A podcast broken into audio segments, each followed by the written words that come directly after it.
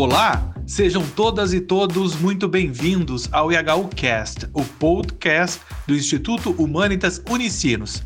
A partir de agora, você poderá acompanhar nossos cursos e eventos na íntegra, também aqui, em formato podcast. Agora, o mais tradicional evento do Instituto Humanitas Unicinos, o IHU Ideias, estará disponível em formato podcast. Semanalmente, publicaremos uma conferência da programação com o objetivo de levantar e debater questões contemporâneas. Os episódios estão disponíveis no Spotify. Ouça agora ou baixe para o seu dispositivo e ouça quando quiser. Fique agora com o IHU Cast.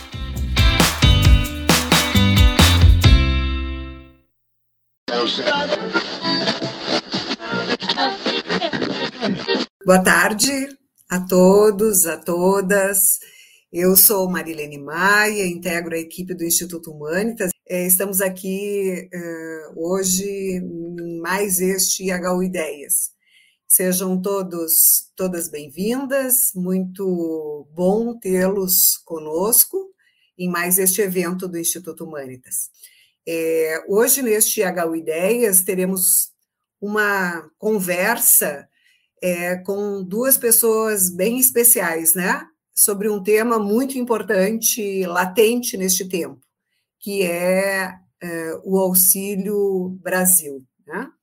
Ele, então, esse HU Ideias, é, ele também é, é uma atividade que também compõe o ciclo de renda e proteção social na região metropolitana de Porto Alegre, que já é, temos em realização desde o ano passado. E este ciclo ele é, é, coordenado então pelo Observacinos, um programa do Instituto Humanitas, juntamente com a Rede Brasileira de Renda Básica. É, intitulamos o, o, a conversa de hoje, né? É, o Auxílio Brasil representa a proteção social e para essa conversa nós convidamos é, o Darrit, que é graduado em Ciências Sociais pela Pontifícia Universidade Católica de São Paulo, mestre em Ciência Política pela Universidade Estadual de Campinas e doutor em Ciências Sociais pela mesma instituição. É diretor-geral do Instituto Cultiva, professor do curso de mestrado em Direito e Desenvolvimento Sustentável da Escola Superior Dom Helder Câmara e colunista político da Band News. E também é, convidamos é, a nossa parceira de, de grupo de trabalho em torno do ciclo, Paola Carvalho, que é graduada em Serviço Social pela Universidade Luterana do Brasil, é especialista em gestão de políticas públicas, é, na perspectiva de gênero e promoção da igualdade racial, mestre pela Faculdade de Economia do Rio Grande do Sul, é, é, tematizando a questão da, uh, da, dos programas de renda, né? É, do cadastro único, com os programas sociais, é diretora de Relações Institucionais Internacionais da Rede Brasileira de Renda Básica, e teve uma atuação, então, é, no governo do Rio Grande do Sul, no, no período aí de 2011 a 2014, coordenando o RS Mais Igual, que foi um programa de renda implementado naquele período. Então, é, a, nossa, a nossa proposta é de iniciarmos com o Rudá, né? A Paola ainda não se inseriu no, no grupo, teve um impedimento emergencial e, ao longo da, da fala do Rudá, ela poderá estar se inserindo com a gente na conversa. Então, Rudá, muito obrigada pela tua, por mais esse momento conosco, né? É, queremos muito te ouvir, suas considerações sobre este tema, né? Bastante provocativo. É, o Auxílio Brasil representa a proteção social, tá bem? Rudá, vamos lá então. Marlene, boa tarde. Para mim é um prazer estar aqui voltando. Você sabe é, como que, que o, o apreço que eu tenho pelo IHU da Unicinos, a Unicinos como um todo. E esse tema é um tema muito caro, acho que para todos nós, então me sinto honrado de estar aqui. É, deixa eu só te falar rapidamente, é, com 59 anos o currículo vai andando, né? É, porque você falou uma série de, de situações que eu não participo mais. Por exemplo, eu não sou mais comentarista da Band News. Eu fui, era um trabalho é, muito interessante, mas muito exaustivo, porque além de ter uma coluna que eu entrava sempre, né? entrava no horário do, da coluna geral do Boechat, né? É, você não tem ideia de como que a gente é abordado e vira, na verdade, é, objeto de, de muitos interesses que querem pautar o, a pessoa que faz a análise. Né?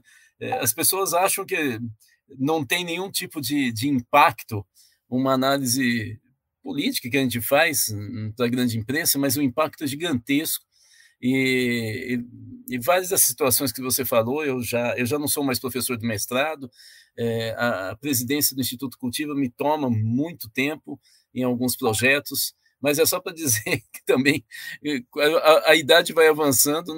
É, eu sempre digo que eu não pinto o cabelo de branco, ele é assim mesmo, e, e aí o currículo também, né? Mas vamos lá, eu preparei um, um PowerPoint para é, me orientar é, um pouco nessa fala, eu, eu, eu organizei em, em, nos seguintes blocos. Um primeiro bloco que é o mais conceitual. Então, eu vou começar com ele e depois eu vou mais para a conjuntura. Né? Eu gostaria de destacar é, quatro grandes conceitos quando a gente vai falar sobre políticas sociais, principalmente é, políticas inclusivas, né, ou de superação da desigualdade social. É, é isso que, no fundo, diz é, uma, uma política é, de redistribuição de renda, né, é, ou de transferência de renda. Ela, na verdade, daqui a pouco nós vamos falar sobre isso, o objetivo de uma política dessa não é manter é, um, um, sistema de reprodução social marcado pela desigualdade, é você superar essa desigualdade. Então, a primeira grande questão que eu gostaria de levantar é que quando nós falamos em política social, esse é um tema que vem desde 2002, 2003, com muita força no Brasil, e que não se faz uma discussão, eu imagino, profunda sobre isso, é a escolha entre política focalizada, que você, o nome já diz, você atende aqueles segmentos que se apresentam ou que apresentam uma urgência na inclusão social ou na sobrevivência, e políticas universais, que são políticas que, na verdade, trabalham com a noção de direito. Isso é importante a gente é, ter claro. E, e, a noção de direito, por quê? Porque a noção de direito, em primeiro lugar, ela é sempre universal. E quando você é focalizado, você não está falando exatamente de direito. Você está falando é, de uma situação. Pode até avançar para um conceito de justiça equitativa, ou seja, eu não, para pessoas em uma situação de desigualdade, eu atendo com ações é, também não universais, específicas. Esse é um debate também importante sobre políticas sociais, mas o que eu acho mais importante é qual é o patamar de dignidade humana que nós de definimos como básico para é, se pensar como parte da espécie. O que, que seria, então, é um patamar de bem-estar social e o que, que seria isso? Desde 2002, quando vem à tona a Agenda Perdida, que é aquela com a qual vários professores é, de economia, principalmente da Fundação Getúlio Vargas e da PUC, as duas do Rio de Janeiro, mas também nós tivemos a participação de alguns economistas de São Paulo, como é o caso do Samuel Pessoa, é, eles elaboram uma agenda chamada Agenda Perdida, é, que é possível, inclusive, é, localizar no sistema de busca na Universidade de Colômbia está à disposição esse documento para baixar.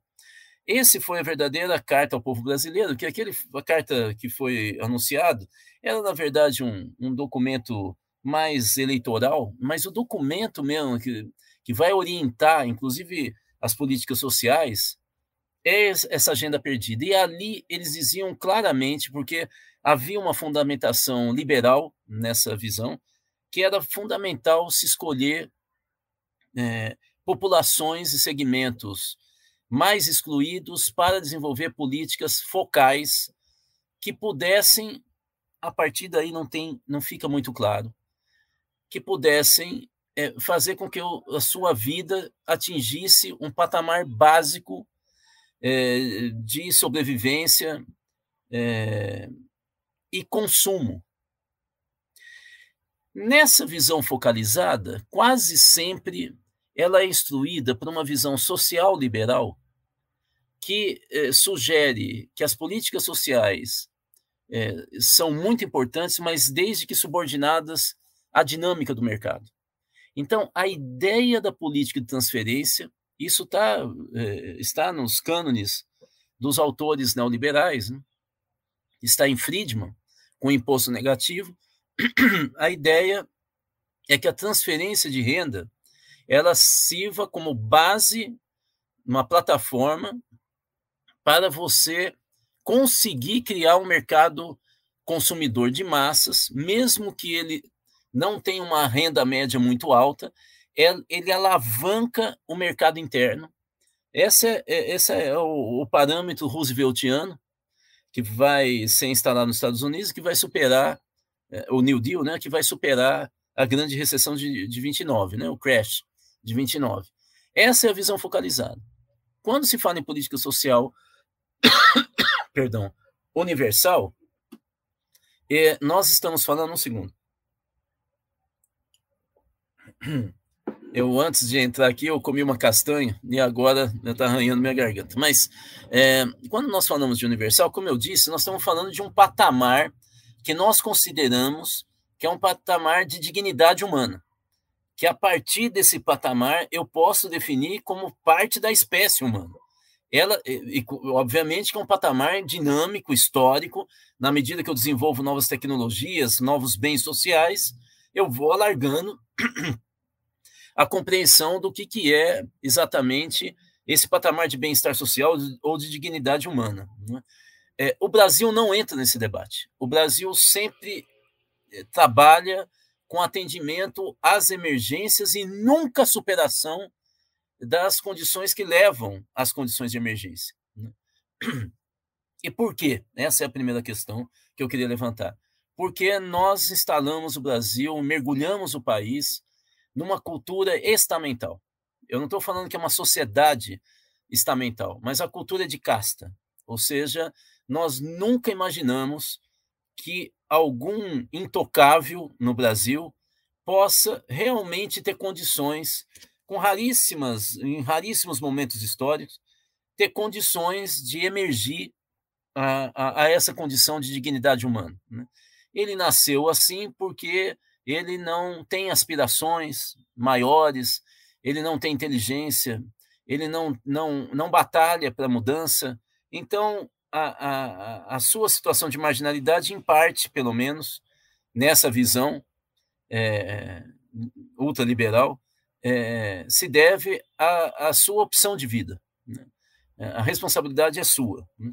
Bom, essa é a primeira questão que eu gostaria de, de abrir, porque ela vai dar margem depois para a gente discutir o, o, Auxílio Brasil. Lembrando que o ministro da, Educa da, da Economia tinha dito há pouco tempo que as empregadas domésticas viajavam muito do Brasil, viajavam muito para Disney World. Né? Vocês veem que é uma visão pré-capitalista. Né?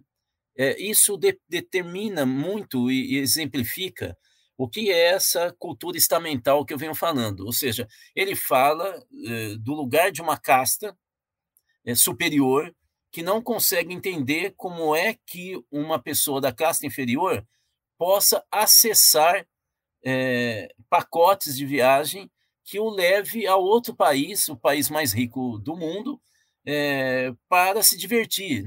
Vocês veem que essa é uma visão nitidamente, é, dialogando nitidamente com a nossa tradição escravagista. É, vamos para o próximo slide, por favor. O segundo conceito é o que, que nós estamos falando sobre renda mínima. O que seria esse mínimo? Eu gostaria aqui é, de pensar em três possibilidades. Elas podem até se articular. A primeira possibilidade é que essa renda mínima seria a garantia básica de sobrevivência. Então, se é uma garantia básica de sobrevivência, isso significa que a renda mínima estaria alimentando a pessoa ainda uma condição é, nem sempre de bem-estar social.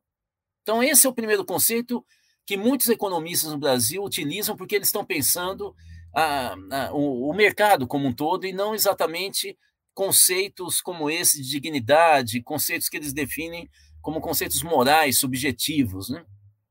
Bom, a segunda possibilidade que a gente pode estar pensando é que a renda mínima, na verdade, ela é um rito, é, é um momento de passagem de um patamar de exasperação, de precariedade de vida daquele sujeito, daquela família, para uma, um caminho. Então, a renda mínima aqui não é para manter uma condição básica de reprodução dos trabalhadores apenas. Né?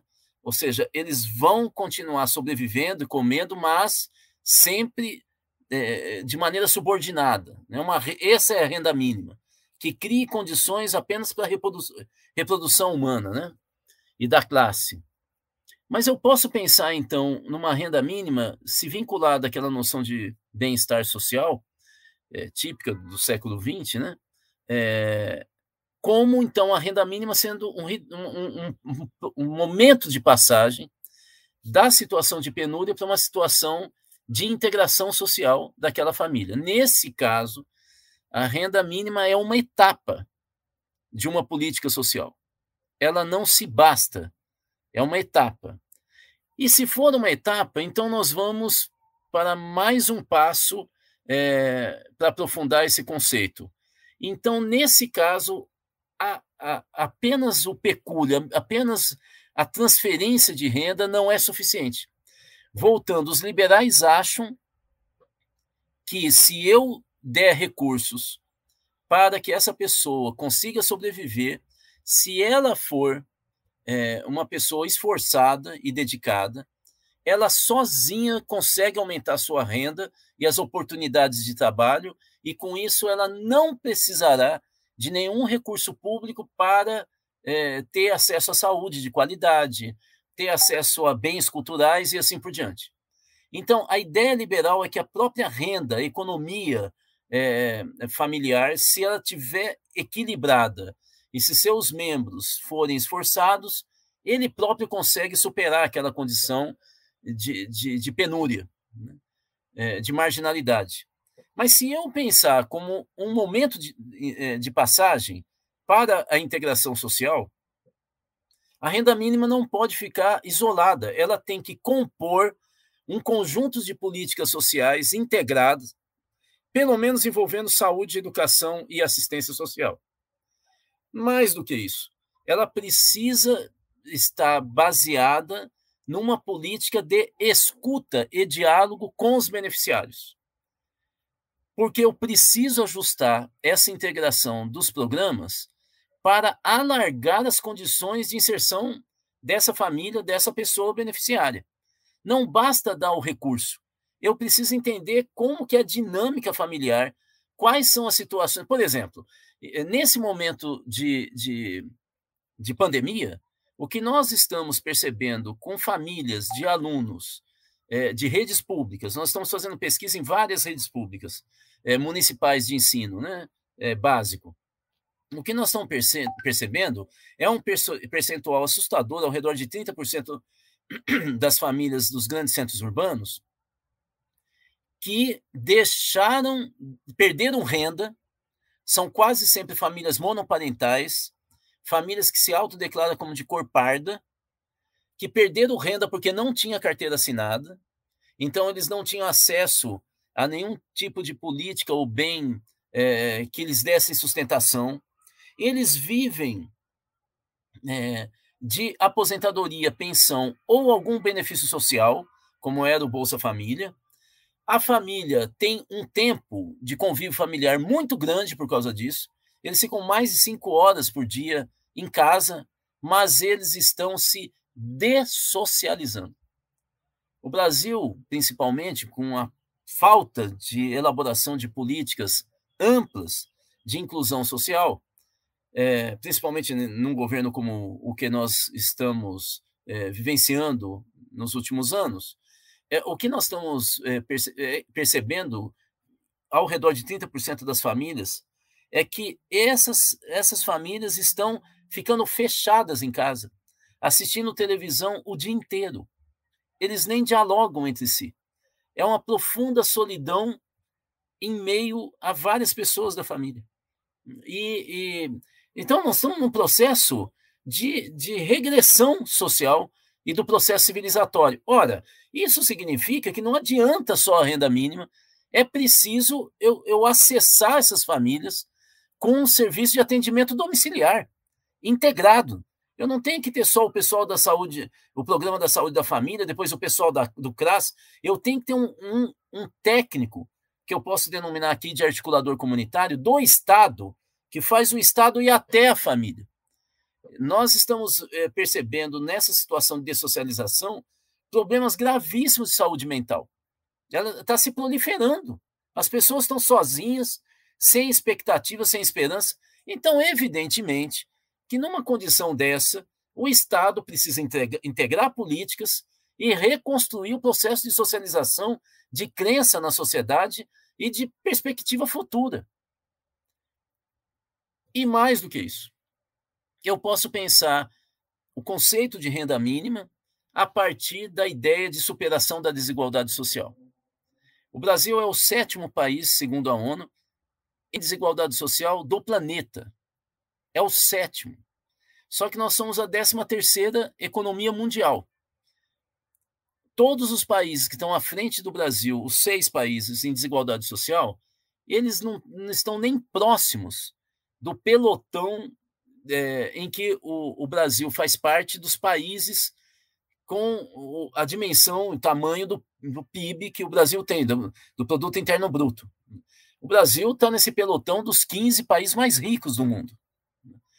Na América, nós temos é, o Brasil é, disputando com o Canadá e o México, à frente só os Estados Unidos. É, então é uma potência econômica. Então, uma coisa é você ter uma desigualdade num país pobre, outra coisa é você ter desigualdade num país muito rico como o Brasil. Isso significa uma distância entre a opulência, o exagero né, e o, o, o, sacrifício, a falta de condição de vida básica, é, o, a própria é, é, incapacidade de pensar o futuro, que a única solução política que a pessoa tem para sobreviver é ou ele acredita num futuro mágico que pode surgir com esforço, então Deus, vendo um esforço é, sobrenatural, daquela família, daquele pai, daquela mãe, de repente dá a graça e ele então passa a ter um sucesso é, que a maioria não tem. Né? Ou então a idolatria. É, ou seja, eu acredito fervorosamente que algum salvador de bom coração aparecerá na vida dos desvalidos brasileiros e vai conduzi-los à terra prometida. Então, nós temos aqui uma projeção mágica do futuro, né, quando você vive é, situações históricas de desigualdade social que são reproduzidas na própria família. O pai e a mãe eram pobres como ele, os avós, os bisavós, os tataravós. Como é que você pode projetar o futuro? Só com um futuro mágico. Então, a ideia de renda mínima pode ter uma noção mais progressista, né, mais estrutural, é, mais aguda é, se ela focar na superação da desigualdade social. Aí ela compõe um cenário de políticas que não fica só na ideia de um pecúlio né, estatal que se dá pra, para é, uma pessoa em situação é, de grande marginalidade. Vamos para o próximo slide. Agora, o terceiro conceito. O terceiro conceito tem a ver com o desenho da política pública. É, ao longo do século XX, nós tivemos é, uma primeira visão que foi muito forte até a década de 70, de 1970.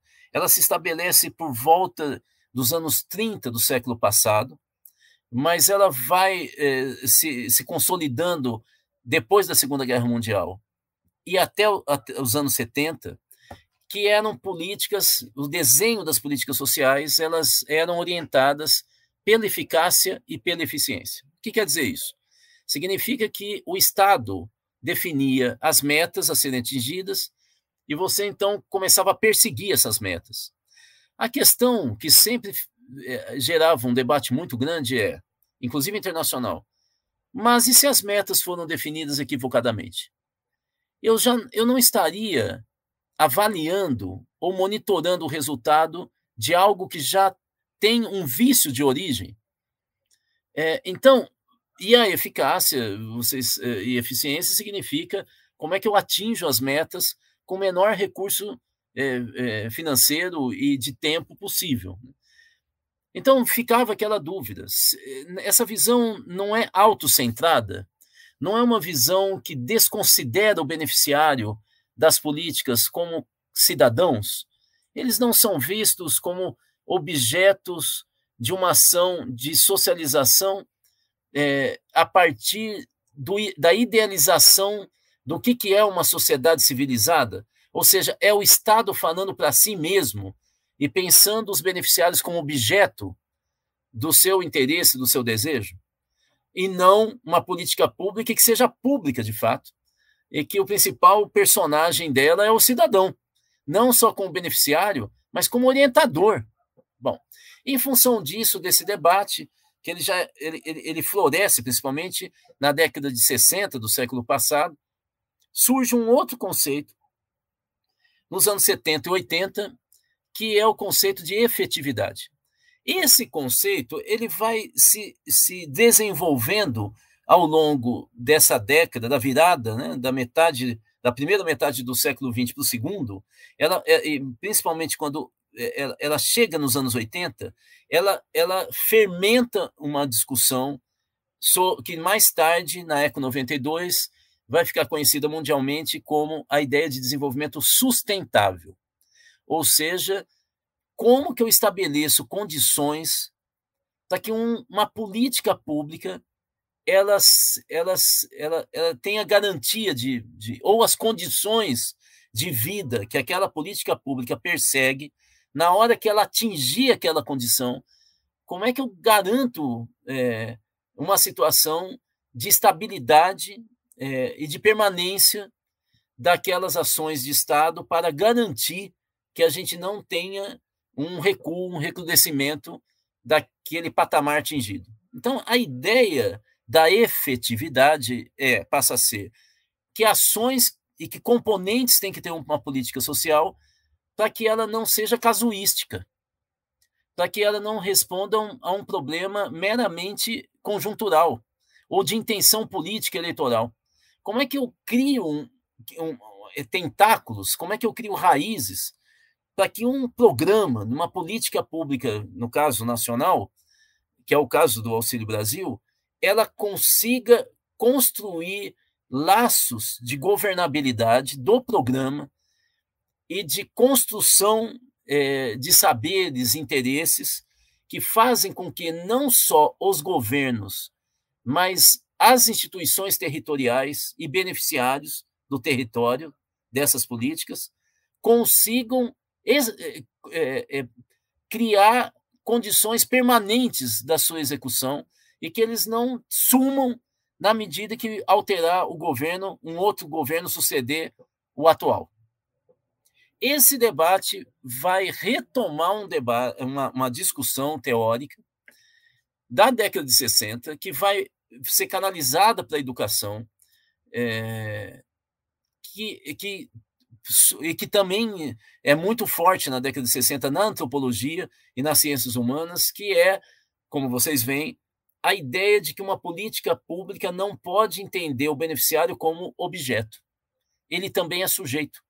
Ele é sujeito de uma história, ele é cidadão, ele é contribuinte, ele é o dono dos funcionários públicos que são pagos com seu salário e os governantes que foram eleitos com seu voto. Então, a partir daí, como são pessoas que têm uma história, têm uma sabedoria, a questão então passa a ser, além da eficácia e eficiência e da própria efetividade, eu preciso construir políticas públicas e políticas sociais que tenham relevância cultural para aquela comunidade que eu vou atender. E para os laços sociais que estabelecem o território, a dinâmica do território, as disputas, as organizações, as crenças, os, os interesses, os valores, né? os sonhos. Como é que eu penso, portanto, um desenho que, antes de eu oferecer uma política, eu ouço os beneficiários para saber qual é, quais são os valores que eu devo inserir no meu programa. Eu vou pegar e fazer aqui uma, um, um exemplificada, ilustrar, é, com uma ideia meio pueril, mas eu acho que fica claro. É, eu vou contar um caso é, que eu acompanhei de um município que havia uma brasileira que havia uma demanda muito forte histórica por mudança de uma ponte que ficava numa região do município e que ela estava degradada e, e, a população reclamava que queriam uma ponte mais segura e moderna. Né?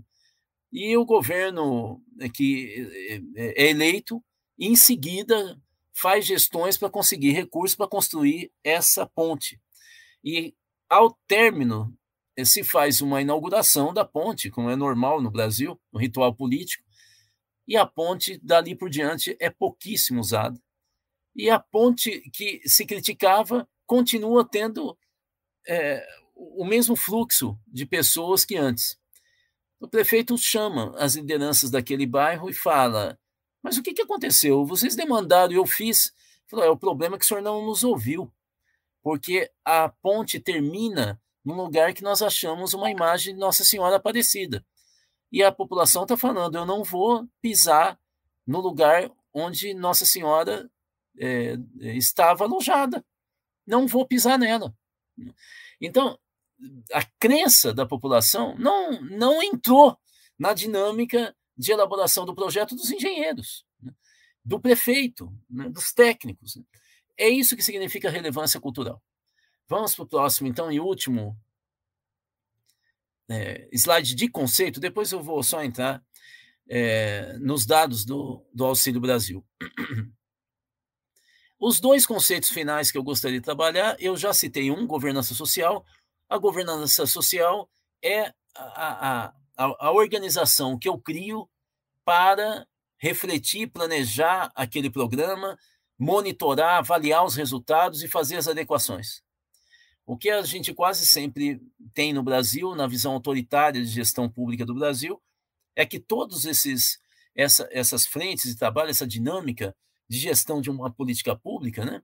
a sua elaboração, a sua execução e o monitoramento de resultados, né, ela é feita por um, uma casta, um, um, um, grupo, um staff técnico muito diminuto dos órgãos públicos. Ora, o que os órgãos internacionais vêm discutindo já há anos é que a, a boa política, o bom governo, é aquele que cria um mecanismo de governabilidade, de governança de um programa envolvendo o máximo de atores políticos e de lideranças daquele território onde vai ser executada a, a, aquela, aquela ação, aquela política, aquele programa.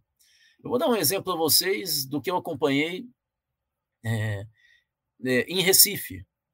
Nós prestávamos consultoria para a Secretaria de Planejamento e um dia o secretário, já era noite, estava chovendo, ele fala: Rudá, você quer me acompanhar? Que eu vou assinar uma ordem de serviço para asfaltar uma rua da periferia de Recife. A gente vai conversando no carro. Eu achei um pouco estranho, eu nem imaginava que, na verdade, ele, tá, ele estava era querendo que eu visse em loco o que, que era o programa dele de governança social, que não era só isso, evidentemente, mas tinha um, um apelo enorme que ele queria me mostrar sem ficar falando teoria. Nós vamos conversando no carro, quando chegamos no final de uma rua, uma rua de terra e areia, vocês imaginam, uma cidade praiana, né, chuva, vocês sabem como que é, né? E nós fomos andando, tinha algum, tinha uma iluminação, não era totalmente precária, mas não era é, é, muito avançada, vamos dizer assim. E lá embaixo de um, do lado de umas árvores, já tinha uma, uma grande parte de guarda-chuvas abertos tinha uma tendinha dessas tendas brancas pequenas que, que, que, que se monta em casamento tal. E lá embaixo tinha uma mesinha, um aparelho de som mequetrefe, tinha uma pessoa falando no aparelho de som, aí chega o secretário, eles pegam e falam assim: é, passam a palavra para o secretário, o secretário fala: oh, essa obra, vocês estão vendo a placa, é obra que nasceu do Orçamento Participativo de Recife. Nós estamos colocando tanto de dinheiro aqui, ela, essa obra vai começar amanhã e ela tem que ser executada até tal dia. Quem nós contratamos é essa empresa que vocês estão vendo aqui, o representante da direção da empresa. É, ele vai falar daqui a pouco. E nós criamos aqui um sistema de controle e monitoramento com vocês. Aqui está o presidente da Associação de Bairro. Eu vou passar a palavra para vocês, mas antes eu vou assinar já a ordem de serviço para começar. Vocês viram? Ele assina a ordem de serviço junto à população beneficiária. Ele fala os valores. Vocês não têm ideia o que eu ouvi depois. O engenheiro que vai falar pela empresa tremia, e não era por causa do frio, não estava tão frio também. Ele nunca tinha falado para a população ele sempre falava, era com o secretário, com o prefeito. E depois fala o, o presidente da associação de bairro. E o que, que ele fala? Olha, secretário, o senhor sabe que eu sou oposição ao senhor. Eu não queria que o seu prefeito tivesse vencido a eleição. Mas eu tenho que admitir que nós raramente vimos uma promessa ser cumprida como vocês estão fazendo. E muito menos assinar a ordem de serviço na nossa frente. Eles faziam isso o tempo inteiro. O que, que eu estou querendo dizer, então? Que isso é uma das ações avançadas que constrói um modelo de governança social. A segunda questão e último conceito é o conceito de democracia monitória.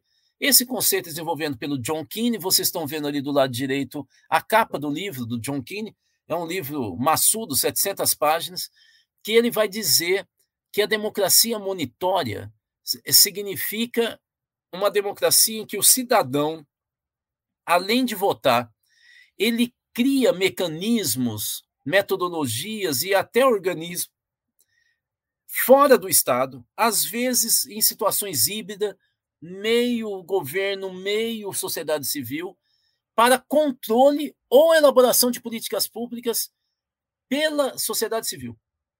Ele cita, aí vocês estão vendo no texto, nesse slide, o orçamento participativo como uma característica dessa que ele chama de democracia monitória, monitores de monitorar.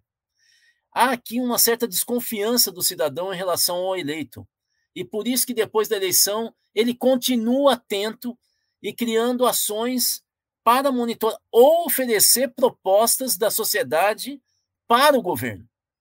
Então, orçamento participativo seria isso, os comitês de gerações futuras do país de Gales, as sentinelas das pontes de Coreia do Sul, as comissões da verdade da África do Sul, mas ele cita o livro dele ele cita mais carradas de exemplo é, e ilustração pelo mundo todo de experiências dessa natureza. Bom, aqui são os conceitos. Vou então agora falar da conjuntura. Por favor. Opa. Antes, a conjuntura, antes de falar do Auxílio Brasil, só lembrar de quem que nós estamos falando. A quem que o Auxílio Brasil deveria, ou outra política, ou a conjunção de políticas, deveria atender. Deveria atender metade da população brasileira, algo ao redor de 117 milhões de brasileiros, que ou passam fome, 20 milhões de brasileiros declaram passar 24 horas ou mais sem comer, mais 24,5 milhões não têm certeza se vão conseguir, se conseguir se alimentar todos os dias da semana. Isso é insegurança alimentar. E 74 milhões de brasileiros dizem que, apesar de se alimentar, eles estão absolutamente inseguros com relação ao futuro, pela inflação, pela, pela, pela dificuldade de arranjar emprego ou de arranjar uma situação melhor de vida. Então, nós temos metade da população brasileira numa situação de indignidade social. Então, o Auxílio Brasil deveria estar falando e se reportando a essa população. Vamos lá, então, agora. Mas o que é o Auxílio Brasil? Próximo slide, por favor. Isso é uma outra capa. O Auxílio Brasil tem um primeiro problema, que a imprensa, isso aqui é uma nota, se não me engano, da, do G1, é, acho que do mês passado, eu não me lembro muito bem, algumas semanas atrás, em que a matéria revelava que agora o Auxílio Brasil vai sofrer, agora que ele está é, regulamentado, está né, tá oficializado, é, ele vai passar por revisões cadastrais. E muitas famílias, uma parte já não está sendo atendida, não vai ser atendida. É, há várias denúncias nesse sentido, mas muitas famílias poderão perder o, o benefício em função da averiguação, averiguação cadastral, da revisão cadastral, que são as informações socioeconômicas da família, e pela revisão de elegibilidade, se aquela família entra mesmo dentro do programa de pagamento do benefício. Então, nós podemos ter nos próximos meses essa brincadeira de, de substituir o Bolsa Família pelo Auxílio Brasil com essa lógica, nós podemos ter um desastre nas políticas sociais. Vamos para o próximo slide, por favor.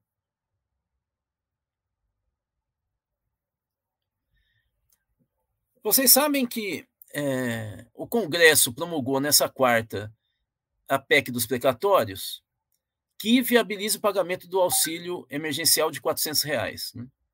Mas o que acontece, só para vocês entenderem qual é a disputa, é, 400 reais que vai atingir 17 milhões de famílias até dezembro de 2022.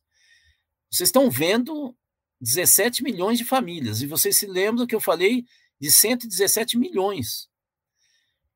É, o que foi decidido com relação a essa ajuda emergencial é, não é a totalidade do dinheiro que estão falando que vai ser canalizado para o pagamento desse pecúlio.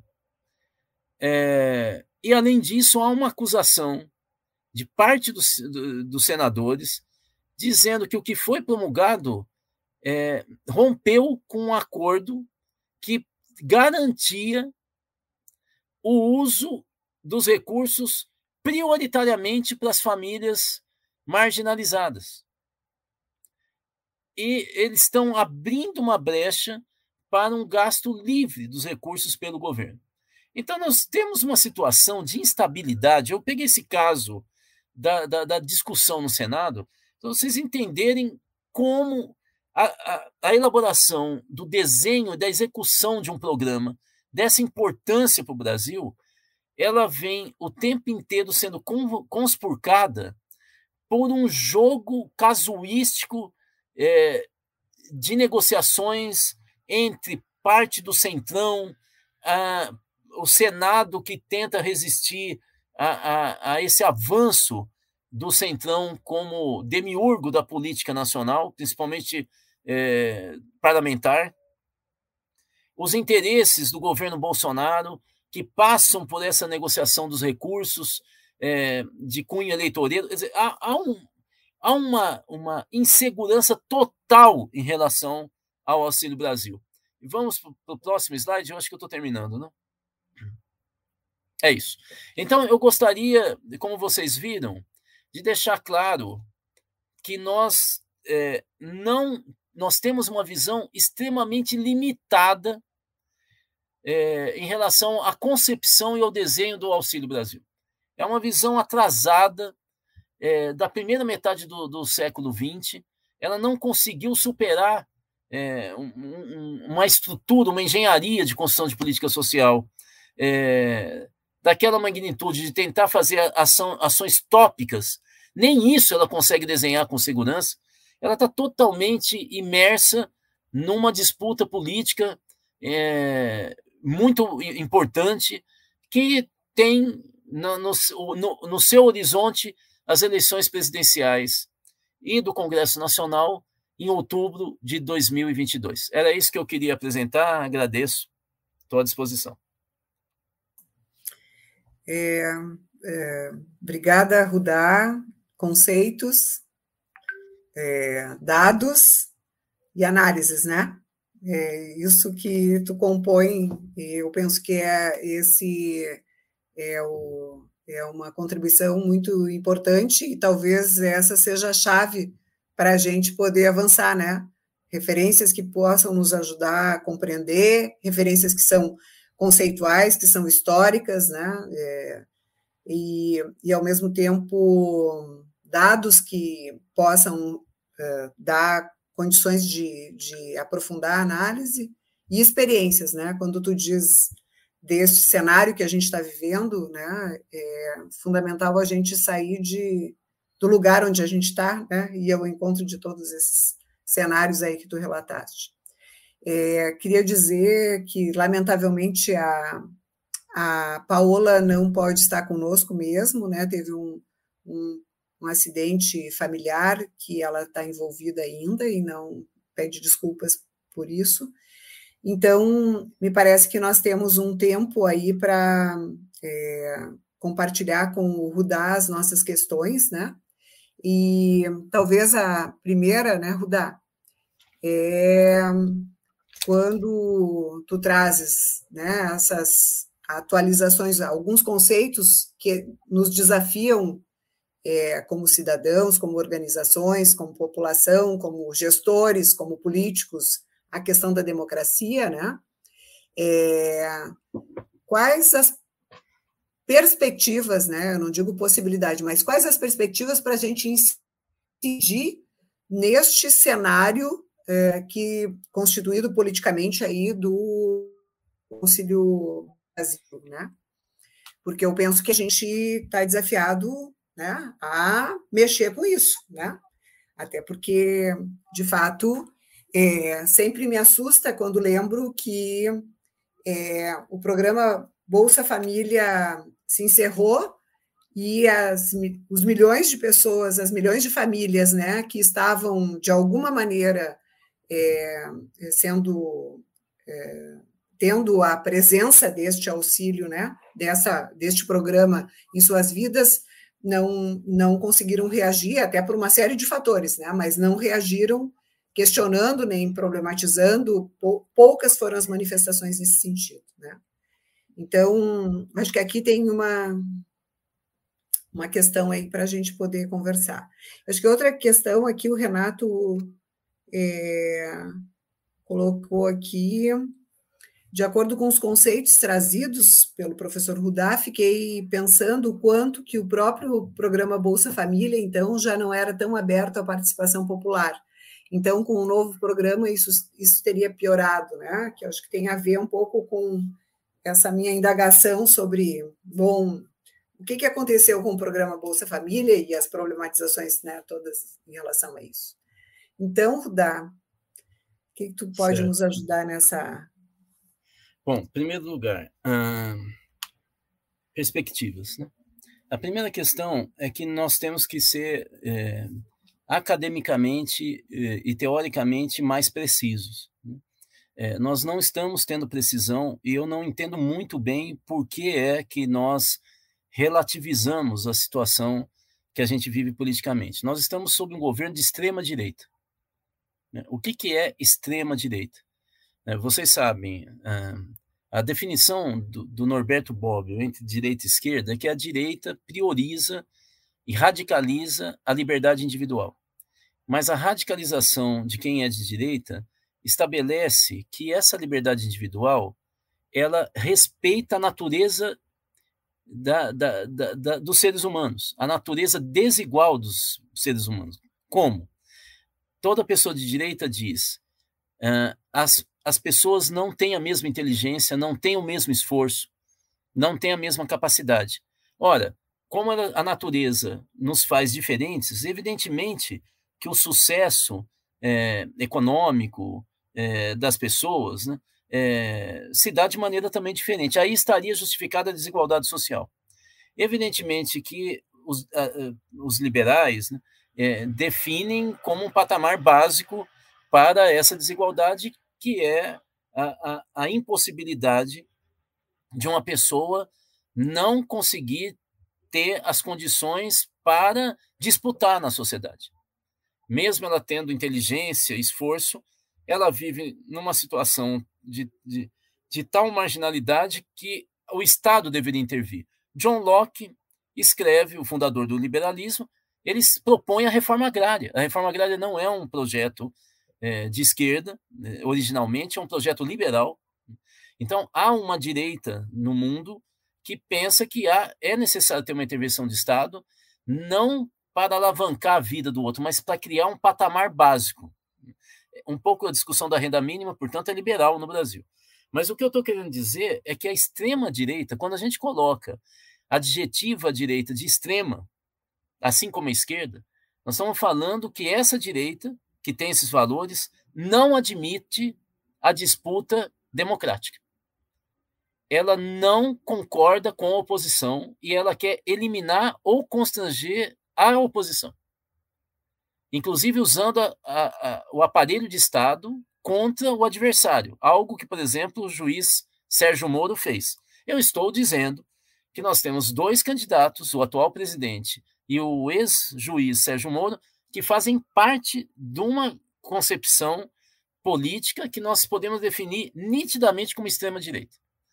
Não são todos os países do mundo, pelo contrário, que têm esse tipo de força política que governa o seu país.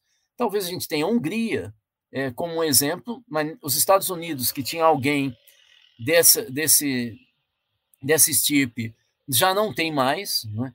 é, que era o, o Donald Trump. É, nós, nós, temos a Áustria acaba de perder a eleição, a extrema direita. O Brasil tem isso, tem esse, resquício. Ora, nós estamos vendo um desmonte do Estado feito por esse pessoal, na medida que eles percebem que as chances de reeleição não são tão auspiciosas como eram há um ano atrás, por exemplo, ou há dois anos. Então, nós estamos vendo um acelerado desmonte do Estado é, em quase todas as grandes áreas sensíveis do país: educação, é, é, saúde, meio ambiente, é, é, investimentos públicos, ciência tecnologia. É, a primeira coisa que a perspectiva, portanto, é, é muito desalentadora. Né. Segundo lugar, nós não estamos discutindo programas de governo, Marilene. Isso é algo é, é, que as universidades deveriam estar debatendo. Um projeto de país. Não é a favor ou contra um candidato. É pensando o país. Quem está falando a favor ou contra sou eu. Mas a universidade, o meio acadêmico, tem a obrigação, ainda mais universidades que acessam recursos públicos, ela tem a obrigação de pensar um projeto país. O que, que nós estamos fazendo? Fazendo teses, é, projetos de pesquisa que não falam do futuro do país. Né? Falam de questões técnicas e não de questões alimentadas por uma visão estratégica, esté, é, é, ética, né, sobre o país. Né? Eu acho que isso é, é muito preocupante, porque nós não estamos criando um caldo de cultura que projete é, as possibilidades do país, inclusive das políticas sociais. Isso significa que nós estamos colocando todas as nossas fichas num processo eleitoral que, como eu disse, vai desaguar num país absolutamente é, é, é, inepto, desorganizado para políticas inclusivas. E pelo que nós, e nós se, se por acaso é, nenhum desses dois candidatos que eu citei de extrema direita não se elegerem, eles serão oposição e não serão qualquer oposição. Muitos institutos de pesquisa revelam que nós temos 20 milhões de brasileiros, 10% da população que brasileira, que é, é, acalenta é, valores de extrema direita, racistas, sexistas, que querem o uso da força e dos militares para prenderem, executarem é, pessoas que são oposto ideológico do que elas são. É, é, são pessoas, portanto, que têm um pendor fascista e nazista. O que, que é fascismo? Fascismo é um pensamento de extrema direita que é, é, ele é imbuído da intenção de, é, de desqualificar, intimidar e constranger o adversário. E nazismo ele é algo ainda mais é, é, agressivo, violento, porque a, a tentativa, o nazismo é marcado pela eliminação da oposição. Né? Então, é, nós temos no Brasil 20 milhões de brasileiros, algo em torno de 700 mil pessoas é, em cada estado que têm valores de extrema-direita. É isso que nós temos que pensar para 2023. Né? Mesmo que essa extrema-direita seja derrotada nas urnas, ela, ela deve emergir com a principal força de oposição ao governo que for eleito, seja ele social-liberal, social-democrata, o que for. Né? Então, eu não vejo perspectiva, a não ser que nós trabalhemos a partir de agora fóruns de discussão sobre o Brasil, possibilidades do país, balanço das políticas públicas nacionais, que revisões que nós temos que fazer, leitura crítica sobre a história dessas políticas públicas no Brasil, construção de, de, de, de desenhos, né? É, é de, de, de, de, ações estatais, de, de governabilidade. Se não, não construirmos isso, nós vamos para uma situação para a escuridão né? É, em 2023. Renato, você sabe, eu, eu tive uma, uma conversa recente, eu tenho uma coluna, uma live, todo domingo, no meio-dia, às 13h30, no Diário do Centro do Mundo. Eu sempre convido alguém para falar sobre a política, perspectivas, é, alguma liderança social. E eu tive, há, há poucas semanas, o, o prazer de receber o Luiz Dulce, o ex-ministro da Casa Civil, Luiz Dulce. E ele admitiu que nos governos Lula, não está falando de Dilma, nos governos Lula, eles tinham uma concepção nitidamente economicista. Ele admitiu que eles não debateram valores, que eles não avançaram num debate sobre ideias, que eles tentaram criar uma paz social, que eles achavam que pela paz social a gente teria investimento, nós teríamos, alavancaríamos, como alavancou, né? A renda média nacional a gente projetaria as empresas brasileiras e a gente, então, assim, emergeria de baixo uma visão de cidadania muito mais poderosa é, e de, de, de ação social, de controle das políticas públicas, garantindo o avanço. O que é que aconteceu? O que aconteceu foi que nós, com a inclusão pelo consumo, e não pelo direito ou pela política, o mero aumento da renda e do consumo familiar gerou um enorme conservadorismo popular. Nos Estados Unidos, na década de 50, quando houve uma política exatamente é, nessa direção da inclusão pelo consumo, gerou o mesmo, o resultado sempre é o mesmo. Porque aquela pessoa que começa a ser respeitado porque ele comprou a casa própria, ele comprou uma moto, ele tem um pequeno negócio agora, é a pessoa que no Natal ele vai fazer de tudo por esforço próprio, ele não consegue ente entender que aquilo é reflexo de uma política pública, ele vai no Natal tentar humilhar o cunhado dele, dando de presente para o sobrinho que acabou de nascer um celular de última geração. Então, o foco passa a ser eu sou um cidadão de bem porque eu consumo. Essa visão é absolutamente individualista, egocêntrica. Esse tipo de visão não gera solidariedade. E gera, um inclusive, uma visão instrumental de políticas públicas como a educação. Eu quero fazer uma faculdade de qualquer jeito à noite, eu conseguir um título, e com ele eu consigo garantir ainda mais renda. Ah, você sabe que esse impacto foi tão grande que nas pesquisas do Data Favela, em todas as favelas do Brasil, eles identificaram que 80% dos moradores de favela acham que nos últimos anos, quando melhoraram de vida, isso ocorreu porque Deus quis, porque a família ajudou e porque ele se esforçou para isso. Sabe quantos por cento acham que a melhora da vida se deu por causa de política de Estado? 4%. Acho que deu para explicar, não é? O Bolsa Família não conseguiu compor um conjunto de políticas sociais que criassem uma ascensão social e uma visão coletiva, humanista, solidária, empática no Brasil. Ao contrário, nós abrimos a comporta para parte da, da alma mais complicada é, dos brasileiros, mais ferida, quando os nossos nossos medos eles afloraram contra a, aqueles que poderiam aparecer é, como adversários, como perigo para que eu continue a minha ascensão. Né? A religiosidade né, que nós vamos ter a partir daí, individualista, comercial, vai dar nisso. Quer dizer, eu coloco o um copo de água na frente da televisão para ser abençoado e a hora que eu tomar, eu então abençoado vou conseguir comprar o carro, a casa própria. Né? Então há uma, uma comercialização da fé é, e da religiosidade, mais do que a fé, é, que compõe esse cenário que eu estou dizendo. É isso.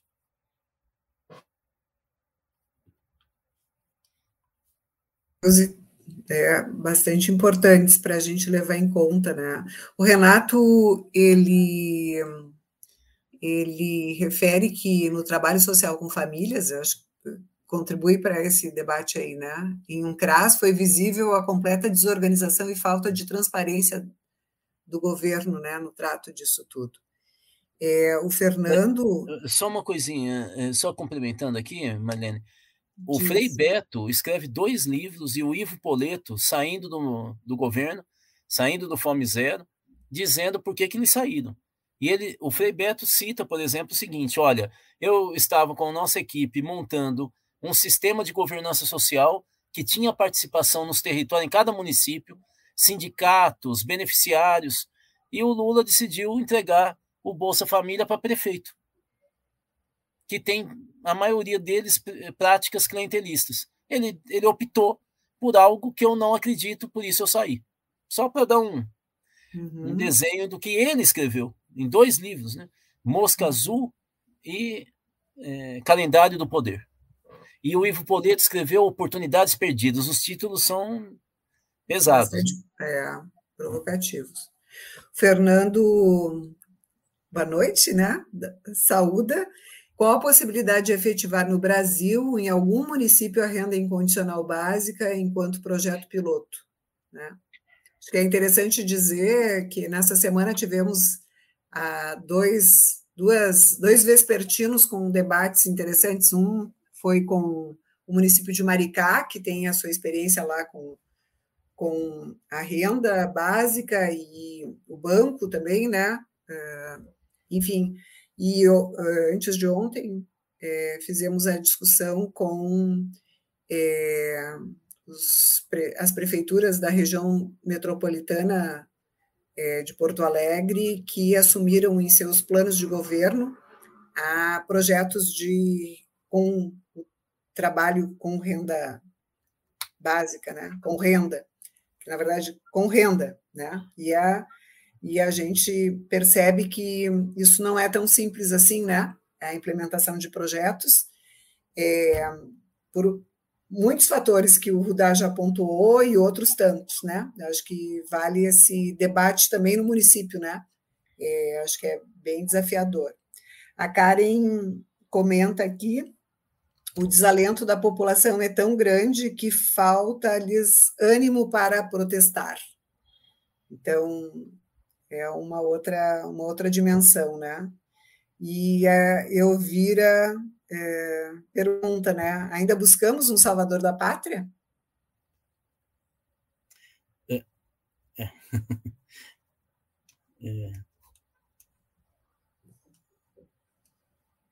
Pronto, anotei aqui. Vamos lá. Bom, primeiro, é...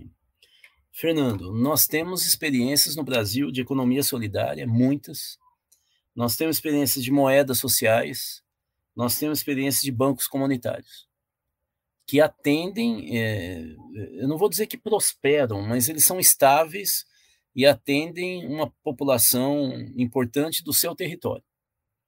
Acontece, é, em primeiro lugar, é, que ela só vira realmente política pública em um valor quando elas ganham uma dimensão nacional principalmente, nem estadual no Brasil em placa, principalmente num país de, de dimensões continentais como o Brasil.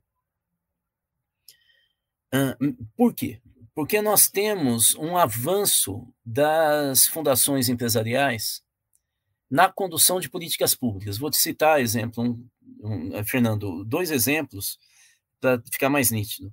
A Fundação Lehman ela hoje ela conseguiu emplacar, além de cinco deputados federais, são mais conhecidos, é, ela emplacou dois secretários estaduais de educação em estados muito importantes do país. O secretário estadual de educação de São Paulo e a secretária estadual de educação de Minas Gerais.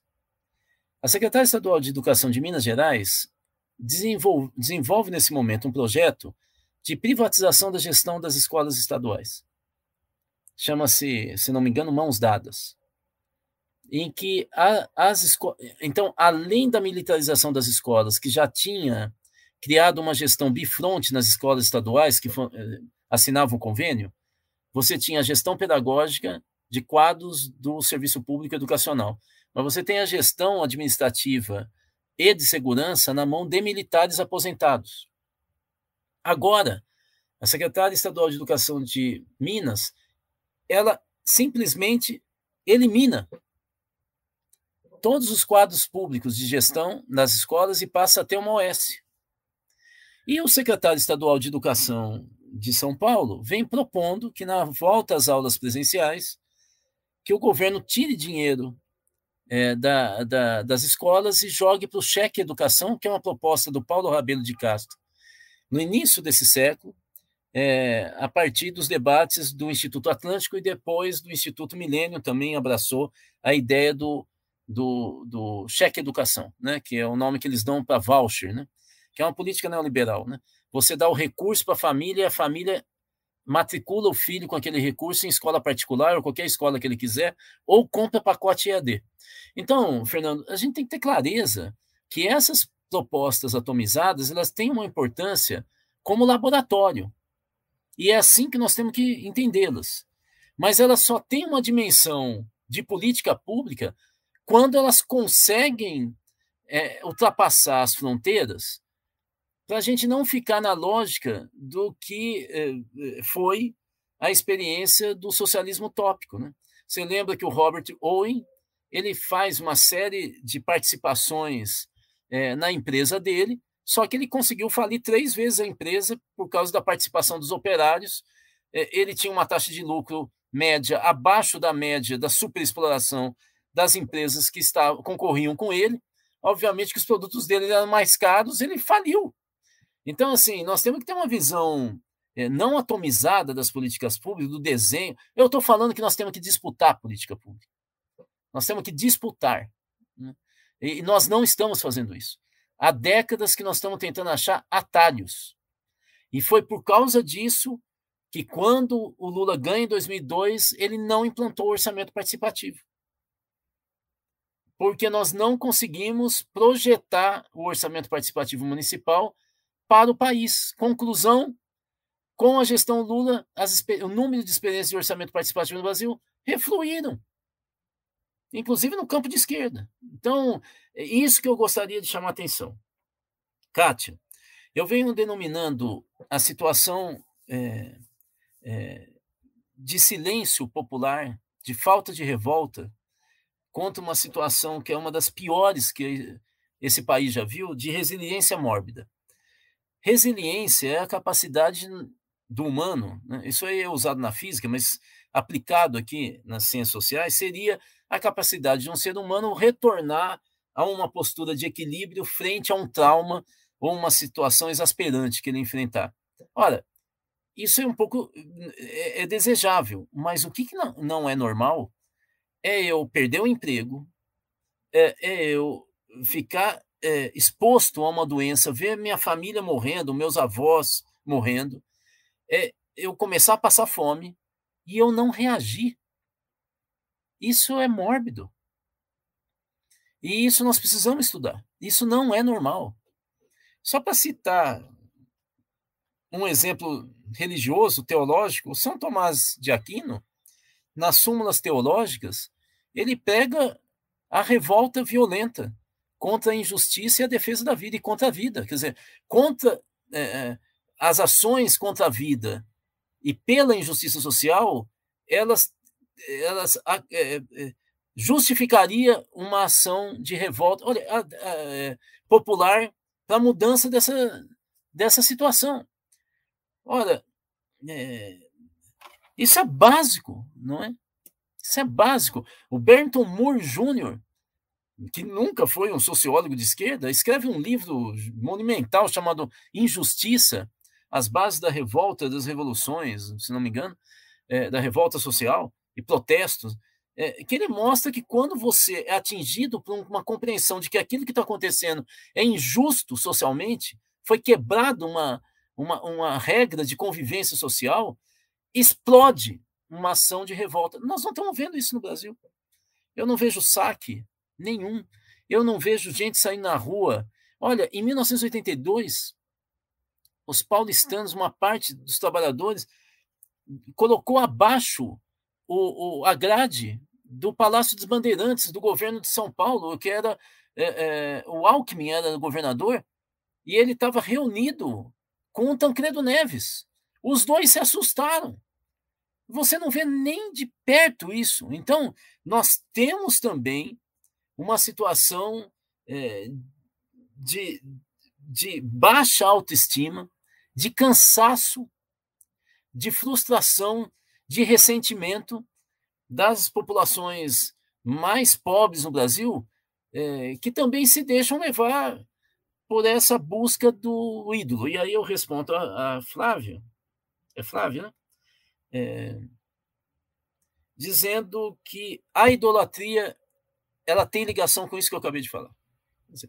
Com um país que historicamente se constituiu com uma cultura de casta que impede o trabalhador e os negros de mostrarem que eles são brasileiros, como qualquer um de nós brancos.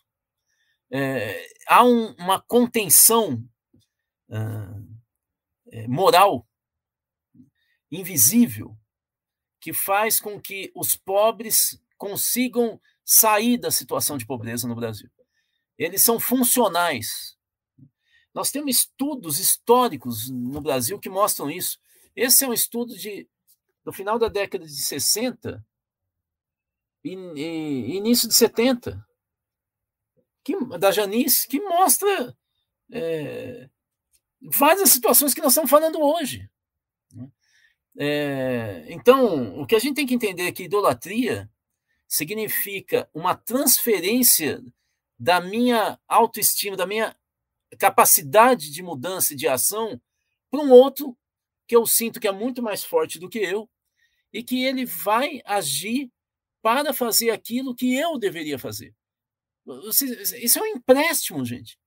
E, portanto, a idolatria é mais do que eu querer o bem do outro. Eu vivo a vida do outro. Né? Vocês lembram do Chapman matando o, o John Lennon? Por que, que ele matou? Né? Eu não sei se vocês se lembram do, do, da Copa de 70, eu era criança, mas eu lembro, preto e branco, o que eu fiquei assustado é que o Brasil acaba ganhando a Copa, o Tostão está no campo, e aí vem torcedor e arranca a meia dele, arranca a chuteira, arranca a camisa dele, ele segura o calção e tem gente querendo tirar o calção. O cara que é o, o idolatrado é, ia ser humilhado em público. Por que, que aconteceu isso? Porque eu quero encarnar na vida de quem deu certo. Por isso que a morte do Ayrton Senna faz com que eu me desespere. O brasileiro que tinha mais sucesso no esporte com maior tecnologia de ponta do mundo.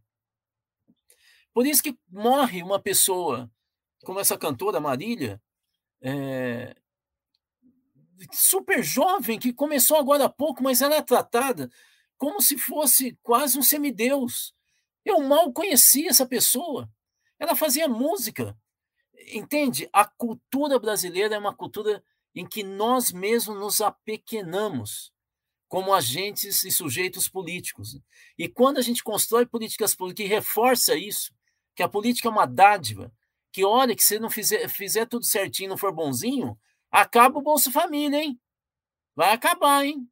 Então, é, é, um, é um, um, sistema de retroalimentação do, da idolatria, é, e da, da subordinação social e dessa estrutura de desigualdade que é uma vergonha para o mundo, não é só para brasileiro, uma desigualdade tão grande como a gente vive no Brasil. É isso. É, a cada, cada situação a gente fica com muita vontade de comentar e tem aqui alguns comentários ainda, acho que são os últimos para a gente fazer a rodada final, né? Rodar por conta do tempo. Sim, é... eu tenho que abrir um, a sala de um curso do, do um gaúcho. Hoje é tua, o Petri. Hoje é tua aula. Hoje é Não, tua é aula. aula do Petri. É aula, é a terceira ah. aula do PT. Ah, sim, já estamos na terceira. Minha é, nossa. É. Então vamos rapidinho aí. O Renato ele, ele faz mais uma, uma contribuição aqui. A disputa dentro das políticas públicas está muito desafiadora, cotidiana, pragmatíssima, conservadora, avesso do diálogo. Isso já virou um estilo de gestão da coisa pública. A Matilda tem várias contribuições aqui. É, ela vai dizer que tudo isso tem muito a ver com a, as redes sociais, é, Sociedade do Controle do Deleuze, e vai dizer ainda que você controla pelo consumo, pelo estímulo-resposta das redes sociais, pela religião, né? E ela lembra da Sociedade do Controle do Deleuze, cinco, tem cinco páginas, cada indivíduo agora é um número, um dado, e o poder age nessa biopolítica dos corpos dóceis. Né? E, por fim, ela é, a, lembra, então, Foucault e Deleuze com, a, com as suas respostas, né? que são melhores do que Marx para esse atual momento. E o, e a, o Fernando, acho que é isso, né? O Fernando agradeceu a tua resposta. Então, a última rodada para tu entrar em aula e nós seguirmos aí esse debate, essa intervenção, essa realidade, né? Sim, veja, eu não sei muito bem é, quem é o autor mais importante para explicar essa realidade. Hum. Eu diria que nenhum deles. E, ao mesmo tempo, todos eles, né, que foram citados. Por quê? Porque a realidade é absolutamente distinta. Absolutamente distinta. O Foucault não tinha nem ideia do que seriam as redes sociais. É, não teria ideia da fragmentação social. Nós, nesse século, estamos vendo a decadência do que nós chamamos, na sociologia, de vínculos societários. É, nós estamos vendo a emergência de, dos vínculos comunitários. Eles são muito diferentes. Na comunidade, eu desacredito do que está fora do meu grupo, da minha bolha, da minha tribo. Na sociedade, eu acredito na espécie. Eu, quando vou atravessar a rua e vejo um sinal vermelho, eu, eu paro. Não é porque eu conheço o motorista, é porque eu sei que se eu não respeitar, nós vamos para a anarquia e muitos vão morrer.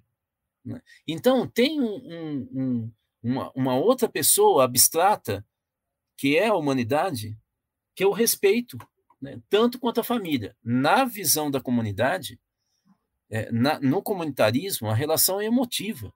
Eu não tenho razão. Portanto, eu não consigo entender o outro que eu não conheço. Nós estamos hoje vivendo uma sociedade é, que valoriza a comunidade, o pequeno, que o, o Richard Sennett denominou de ideologia da intimidade. O que vale é o íntimo. E vocês veem que o, o sequestro da bandeira feminista pelos identitários, que vem pelas fundações empresariais norte-americanas, é exatamente isso. Ou seja, a ideia é o seguinte: é, desde que seja mulher empresária, ela pode explorar. O ruim é o homem empresário, mas mulher empresária pode. Desde que seja negro, pode ser reitor e explorar os funcionários, desde que seja negro. O duro é branco. Então, vocês veem que há uma biologização dos identitários no que tange a política.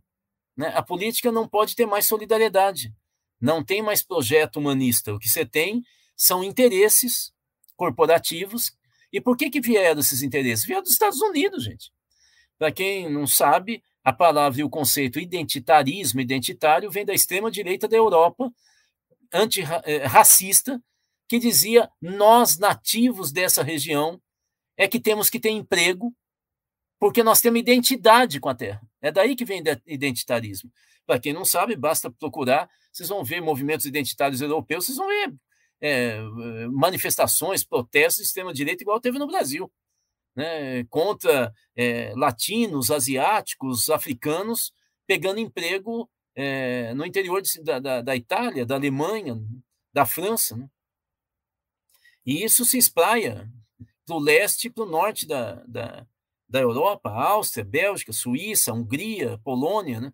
é, Eslovênia, né? assim, É, é um, e, e essa cultura vem para os Estados Unidos e é trabalhado para aliciar jovens com uma radicalidade igual da esquerda, por, por, por, contra a opressão, mas que no conjunto, na leitura sistêmica, é, você não tem projeto de nação e não tem projeto de solidariedade. É impossível, no discurso identitário, você pensar em homens feministas.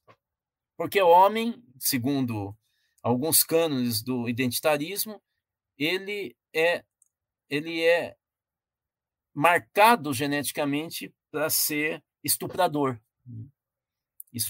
opressor das mulheres, né?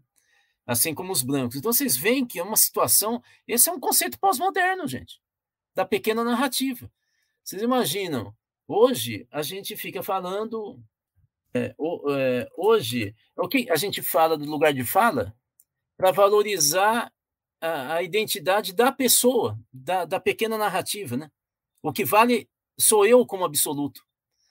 Eu lembro na universidade da década de 80, quando a gente falava lugar de fala, a gente falava o seguinte: olha, antes de eu falar, deixa eu explicar da onde eu falo.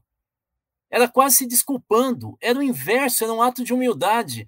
Olha, eu sou corintiano, sou paulista, moro em Minas, então eu vou falar desse ângulo, tá ok? É a minha visão. Hoje é a arrogância. Fica quieto porque você não viveu o que eu vivi. O que é óbvio.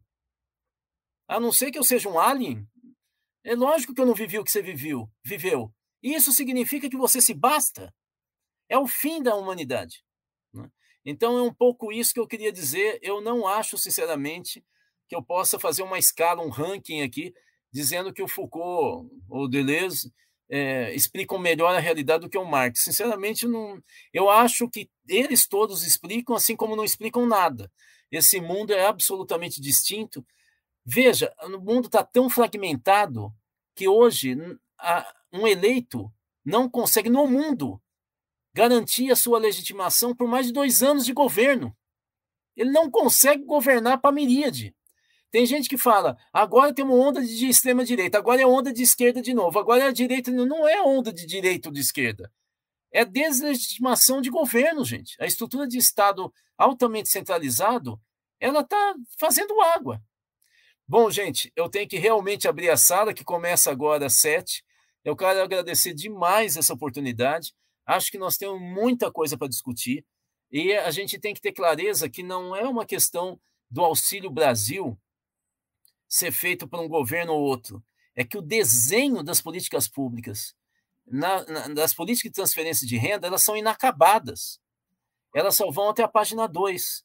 Elas não falam de um país diferente. Elas falam de um país que se reproduz na desigualdade e na dependência de recursos escassos do Estado. Nós ficamos contentes como a gente fica aliviado quando a gente dá uma esmola para uma pessoa que tem cinco filhos na porta do banco. A gente fala, bem, cumpri a minha tarefa. Sabe o que é o problema? Aquela esmola que eu dei, se der para comprar uma refeição, ela não dura o dia inteiro. À noite, essa mulher e os filhos vão continuar passando fome. E amanhã também. E a, depois de amanhã também. É uma desgraça a pobreza e a, a vida para nós, né? Nos cobra profundamente qual é o nosso engajamento social e a nossa ética de fato. É isso que a pobreza nos diz. E a gente tenta fugir disso com subterfúgios. Obrigado, Marilena. Obrigada, Rudá, obrigada a todos os participantes. Depois a Matilda mandou uma mensagem, eu te, eu te envio, o André também. Nas palavras do André, a gente encerra com a gratidão. Segue a tua missão lá na formação. Lá. Só uma gente... coisinha que eu queria falar, Matilda, eu, eu, eu garanto o que eu estou te dizendo, não tem nenhum problema de interpretação, é histórico. Eu te falo da onde veio o dinheiro, da onde que vem a formação de jovens negras, que elas, com certeza, querem a melhoria, mas elas não sabem como elas estão sendo usadas. Isso aconteceu com os Panteras Negras. Para terminar, vou só falar uma frase dos Panteras Negras que era genial. Eles diziam o seguinte: o capitalismo negro não é melhor que o capitalismo branco. É essa questão que nós perdemos no projeto.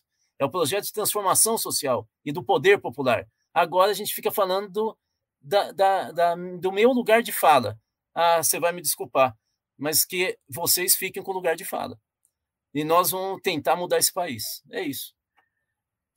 Então, nós podemos rever a nossa conversa aqui com o Rudá, né, na, no canal do YouTube, vai ficar disponível esse vídeo, e o Rudá também está disponível, né, sempre aberto aí aos, aos debates.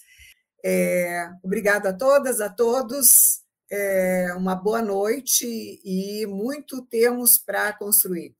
Obrigada.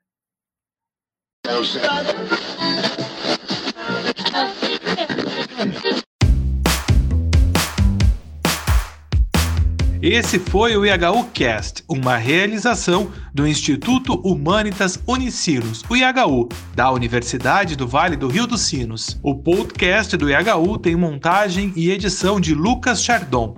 Abertura e encerramentos comigo, João Vitor Santos, e direção de Ricardo Machado. Acompanhe o IHU também nas redes sociais e nos siga no seu tocador de podcast para não perder os novos programas. Até mais!